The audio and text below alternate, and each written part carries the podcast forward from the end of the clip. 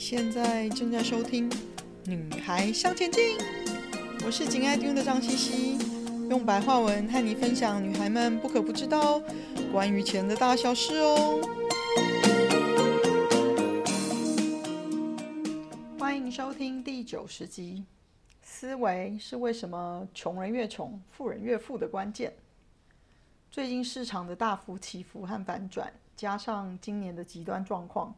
让很多平时没有训练自己思维的人呢，做出了和他们想要长期投资致富的目标相背驰的投资行动。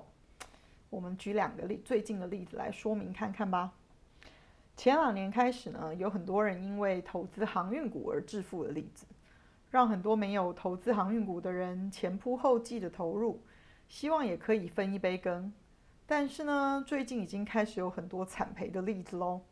媒体也开始出现不少，呃，所谓航运股韭菜收割，或者是少年股神们因为航运股跌落神坛的新闻。我们先从大方向来想想好了，航运股为什么变成标股的原因？第一个当然就是 COVID 的因素啦，造成货物的供给和需求不平衡。那 COVID 期间大家封锁在家里，生怕物资不够而抢购囤积。造成需求强劲，但是呢，这个需求是长久以来都会如此呢，还是只是短期的假性需求呢？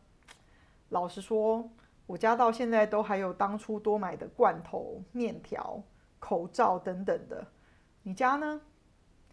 这样讲的话，你应该心里就有想法了吧？第二呢，就是因为制造大国中国。它的 COVID 封锁期比所有其他的国家都要长，都要久，那造成工厂停工、港口停摆的状况比其他国家都严重。那这造成了货物的供给短缺，还有商品的运输塞港停滞，这样的现象随着各国 COVID 封锁的结束，会不会有改变呢？当然是会的啦。现在连中国都结束了 COVID 的封锁。知道要开始拼经济了，所以供应链的乱象一定是会逐渐平复的，恢复到供给与需求平衡的状态喽。其实呢，前两个月已经有一些蛛丝马迹的线索了，让思维比较敏锐的人已经开始做连连看的推理喽。五月的时候有一则有趣的新闻，是关于美国第二大的知名零售者 Target，就是所谓的目标百货公司，呃。新闻的重点是说呢，Target 在第一季的收益公布之后啊，仅三个礼拜就下调了二零二二年第二季度的营业利率率。那这表示呢，零售业的状况的确非常的不好，人们怕景气不好，提前开始存钱，少花钱了。另外呢，管理层也提到一个重点，就是 Target 已经好几个季度以来啊。库存的增加一直大幅的超过营收，就是公司买进的货品大于它能卖出的很多，因此呢，必须要赶快认真的清理库存，不然越放越久越没有价值哦。所以公司会尽快的大幅降价，及时让库存出清掉。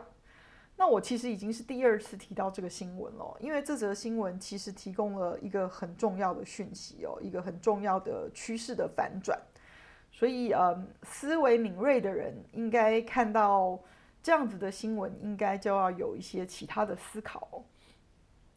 那从宏观的角度来看，好了，Target 之前因为怕供应链跟运输的瓶颈的问题，还有当时 COVID 的期间呢，消费者购买的需求超过他们可以的供应量很多，所以他们对呃制造工厂下了比平常还要多很多的大量订单，囤积存货。就怕没有东西卖给消费者，但是呢，从二零二零年开始哦，尤其是美国消费者的消费心态跟消费的品相哦，已经有了很大的转变哦。所以 Target 呢，囤积这么久的存货已经失去了它的价值，必须要赶快出清才能止血哦。那另外呢，六月九号航运业传来了一个惊天动地的大新闻哦。根据货柜情报公司。Frightwaves 的新闻指出呢，美国的进口需求正呈现断崖式的下跌哦，运往美国的货运量正逐渐恢复到疫情前的水准。那消息一出来啊，国际的航运的公司呢，比如说马士基啊、赫伯罗德均暴涨，不暴跌哦，对不起，暴跌八个 percent。那连带使得台湾的货柜三雄的股价也出现大幅的下挫。但是呢，也有航运业的业内人士纷纷跳出来说啦，因为通膨的问题呢，今年美国的进口商是有减少进口量啦。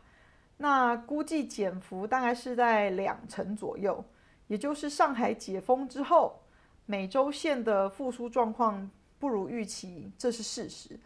但是就此断言，美国进口的需求将如断崖式的跌落，他们说也未免太危言耸听哦。其实呢，看完这些啊、航运股最近的相关新闻。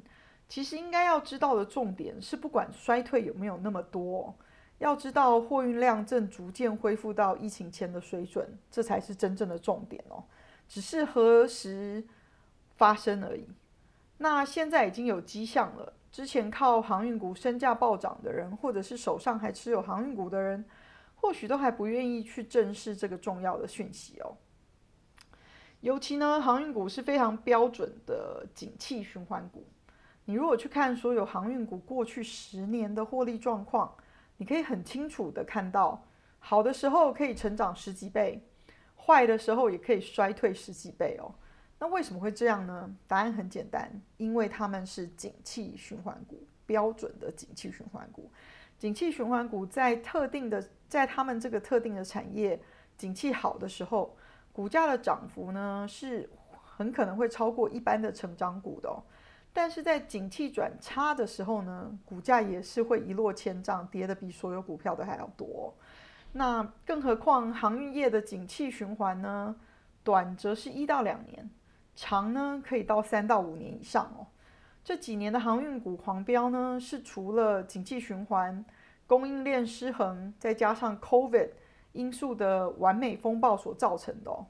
只要其中有一个因素慢慢开始回归平常了。航运的表现就会开始回归产业该有的正常喽。另外呢，还有一则新闻让我看了非常胆战心惊的。新闻说，呃，土耳其目是目前世界呃全世界通膨最严重的国家之一哦。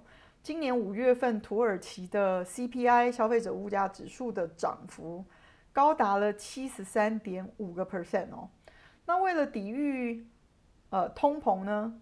土耳其人把眼光投向二手车的市场，二手汽车呢，竟然成为他们眼中资产保值的工具哦。那受晶片危机啊、新冠疫情的呃影响，还有乌俄战争的冲突等等哦，全球的汽车产业下降，产量下降。那土耳其新车难求，二手车价格节节攀升哦。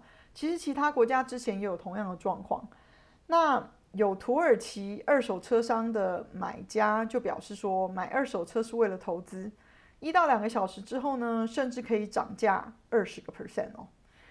那最主要呢，目前土耳其的央行设定的基本利率是十四个 percent，那土耳其统计局公布的五月通货膨胀率是高达七十三点五个 percent，所以物价上涨的速度远远超过了银行利率哦。那所以没有人要把钱摆银行啊。那一名土耳其的二手车商就说啦，因为通货膨胀，人们买不起房子，无法投资房地产，所以他们用银行的长期贷款来买车。由于呢，土耳其的通膨利率比呃银行贷款利率高许多，因此人们利用这一点，他们认为说呢，呃，透过这种方法买车，在未来他们会有更好的收益哦。不仅仅是二手车。尤其是因为土耳其的货币里拉是快速的贬值哦，所以人们就想尽办法以多种不一样的方式来抵御通膨。看到这里啊，我们应该都知道，车子向来是我们所谓的奢侈型消费，因为不一定是生活的必需品，而且车子向来有买了就开始贬值的特性。相信大家都有听过买新车一旦落地就贬值一半的说法吧。这两年呢，二手车会涨价的重要因素是因为晶片短缺。现在晶片短缺的状况已经逐渐趋缓喽。甚至呢，这两天大概是六月三十号左右，制造晶片的龙头公司已经开始调降他们自己下半年的财务预测了。原因就是呢，他们说市场的预期已经不像往常一般的强劲，晶片公司也已经开始减慢他们原先准备要增加产能的速度了。所以我们就知道说，二手车涨价的重要因素就是晶片短缺嘛，这个因素已经开始不复存在喽。